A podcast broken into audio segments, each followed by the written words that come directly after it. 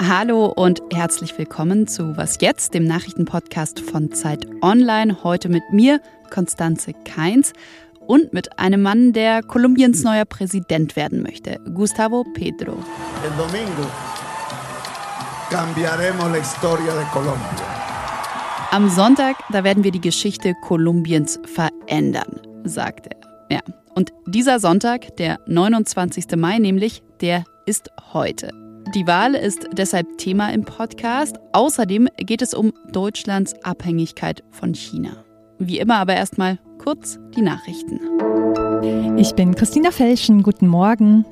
Präsident Volodymyr Zelensky hat eingestanden, dass die Ukraine die 2014 annektierte Krim nicht militärisch zurückerobern kann. Bei einer solchen Aktion würden Hunderttausende Menschen getötet werden, sagte er in einem Fernsehinterview. Den Donbass will er allerdings nicht aufgeben. Das hatte Zelensky erst vor wenigen Tagen klargemacht. Ukrainische Truppen verteidigen dort mit aller Kraft die Großstadt Sjeverodonetsk. Real Madrid hat in Paris die Champions League gewonnen und das schon zum 14. Mal. Das Spiel gegen den FC Liverpool hatte mit deutlicher Verspätung begonnen, weil es an den Eingangstoren des Stadions zu chaotischen Szenen kam. Die Polizei setzte Tränengas ein. Der FC Liverpool forderte eine Untersuchung der Vorgänge. Nordrhein-Westfalen soll zur ersten klimaneutralen Industrieregion Europas werden. Das haben CDU und Grüne in ihrem Sondierungspapier festgehalten. Ob dieses Papier Grundlage für Koalitionsverhandlungen sein soll, darüber stimmen die beiden Parteien heute ab.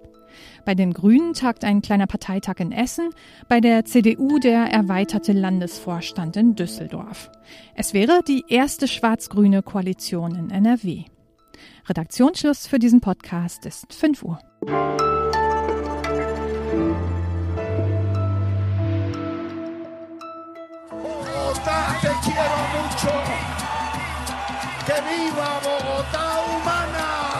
Umgeben von einer schreienden Menge, von einem Meer aus gelb, blau, roten Flaggen, tritt vor ein paar Tagen ein heute grauhaariger Politiker, früher ein Guerillakämpfer, auf eine Bühne in Bogota.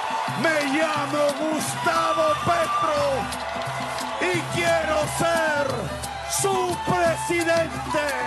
Ich heiße Gustavo Petro und ich möchte Ihr neuer Präsident werden. Und wenn das gelingt, könnte sich für Kolumbien einiges ändern. Über Jahrzehnte wurde das Land von mehr oder weniger konservativen Präsidenten regiert. Die Wahl, so heißt es, könnte Einfluss auf den Kurs Kolumbiens auf Jahrzehnte haben. Umso wichtiger finde ich es, heute dorthin zu schauen. Und zwar mit Katharina Wotschenko, die in Bogotá arbeitet. Hi Katharina. Hallo, grüß dich. Wie würdest du denn die Stimmung in Kolumbien jetzt so kurz vor der Wahl beschreiben? Also die, die Stimmung ist sehr, sehr angespannt. Also das ganze Land fiebert seit, seit Monaten auf diese Wahlen hin. Kolumbien selber ist in einem sehr kritischen Punkt. Also wir hatten hier über 50 Jahre bewaffneten Konflikt. 2016 gab es ein Friedensabkommen zwischen der FARC-Guerilla, das war die größte Guerilla damals, und der Regierung. Und dieser Friedensprozess ist halt absolut auf der Kippe. Und ja, nach, nach Angaben von der Wahlbeobachtungsmission haben wir jetzt den blutigsten, gewaltreichsten Wahlkampf der letzten zwölf Jahre. Es werden fast täglich Menschen ermordet, also demobilisierte Guerilleros oder Führungspersönlichkeiten von der Basis. Und es ist einfach eine Situation, die die, die, die Leute sehr ähm, wütend und verzweifelt macht. Mhm. Jetzt führt ja in den Umfragen Gustavo Pedro, ein Ex-Guerilla-Kämpfer. Inwiefern könnte er was an der Lage verbessern?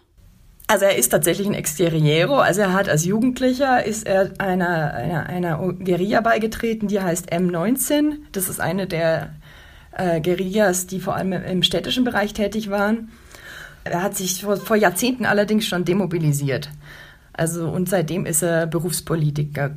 Mm, also Gustavo Petro wäre der erste linke Präsident, der Kolumbien regiert und er ist äh, von seinem Programm am weitesten vom politischen Establishment, äh, das das Land über Jahrzehnte beherrscht hat, entfernt. Er sagt immer, er ist so ein linker Kandidat. Also wenn man das jetzt mit, mit deutschem Blick betrachtet, ist er, also ist das, was er so vorschlägt, eher ähm, sozialdemokratisch angehaucht mit, äh, mit einem Hang zu Populismus. Also er setzt sehr viel auf Sozialprogramme ähm, würde die Reichen höher besteuern. Und er ist ja nicht der einzige linke Kandidat. Es gibt auch noch eine Kandidatin, Francia Marquez. Was sehen die Kolumbianerinnen und Kolumbianer in ihr? Francia Marquez, das ist für viele, also viele Kolumbianerinnen und Kolumbianer, ist, ist die große Hoffnungsfigur in dieser Wahl.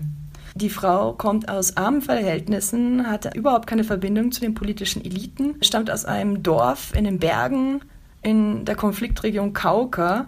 Sie ist eine sehr renommierte Umweltschützerin. Also sie hat schon als Teenagerin hat sie sich gegen den illegalen Bergbau bei sich in der Region eingesetzt kommt aus einer traditionellen afro-kolumbianischen Gemeinschaft und ist sozusagen das Gegenmodell zum Rassismus, zum Sexismus und zum Klassendenken hier in Kolumbien.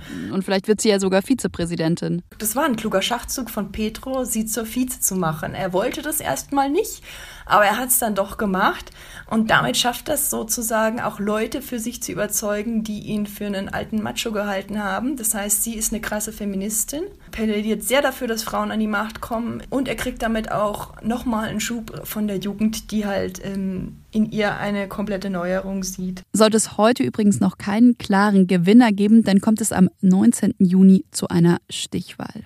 Danke dir, Katharina. Ja, gern geschehen.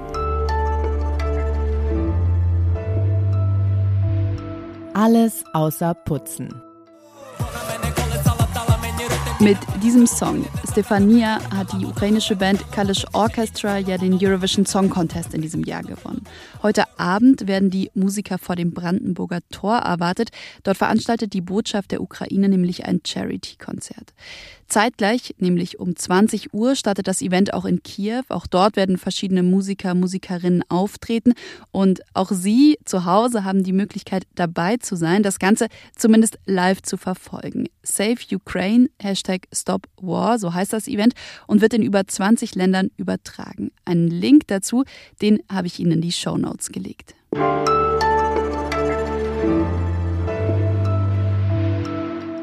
Even as President Putin's war continues, we will remain focused on the most serious long term challenge to the international order, and that's posed by the People's Republic of China. Auch wenn der Krieg von Putin weitergeht, werden sich die USA weiter auf die größte langfristige Herausforderung für die internationale Ordnung konzentrieren, China.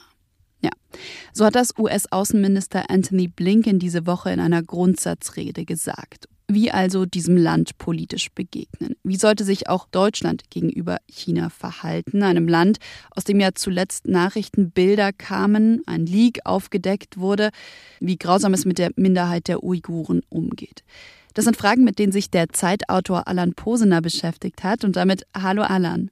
Hi, grüß dich. Nochmal kurz zu Beginn, was hat dieses Leak, was haben diese Xinjiang-Files gezeigt? Diese Bilder aus dem und auch Texte übrigens aus Xinjiang die zeigen, dass über eine Million Menschen, Uiguren, wegen lächerlicher Vergehen in Anführungszeichen, wie zum Beispiel vor zehn Jahren hat ein Mann mit seiner Oma den Koran studiert, da gilt er als islamistischer Terrorist und kommt zehn Jahre ins Umerziehungslager. Oder wenn man zum Beispiel sein Smartphone nicht oft genug anmacht, dann gilt man als jemand, der den Behörden faktisch, also der Kontrolle durch die Behörden entgehen will und kann auch äh, zehn Jahre ins Lager kommen und so weiter und so fort. Und im Lager wird geprügelt, wird gefoltert.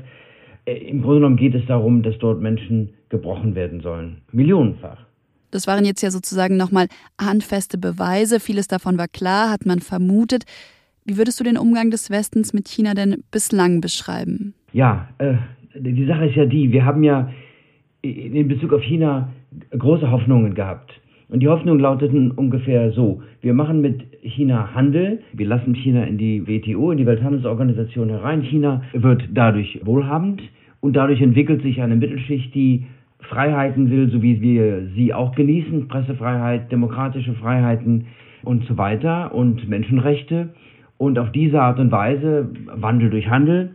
Und es war nicht nur eine deutsche Geschichte. Das schien eine Zeit lang ja auch so zu klappen. Seit Xi Jinping Partei- und Staatschef ist, hat sich das geändert. Xi Jinping stellt offensichtlich Ideologie über Wirtschaft, Kontrolle der Partei und Stabilität des Landes über Freiheit. Und das hat man jetzt in den letzten fünf bis zehn Jahren immer deutlicher gesehen. Warum ändert sich dann nichts? Ja, das Problem ist dies. Wir sind so eng verflochten mit China. China ist unser größter Handelspartner. Es gibt keinen Bereich von der Digitalisierung bis zu der Erreichung der Klimaziele, wo wir ohne China überhaupt unsere Ziele erreichen können. Das heißt, wir haben hier eine Verflechtung, die existenziell ist. Viel existenzieller als Russland, wo wir nur von Gas abhängig sind. Und wie soll oder wie kann Deutschland China in Zukunft begegnen? Also es gibt zwei Dinge, die man, glaube ich, feststellen muss. Das eine ist, Sanktionen kann man machen, aber im Wesentlichen dienen sie der eigenen Gewissensberuhigung.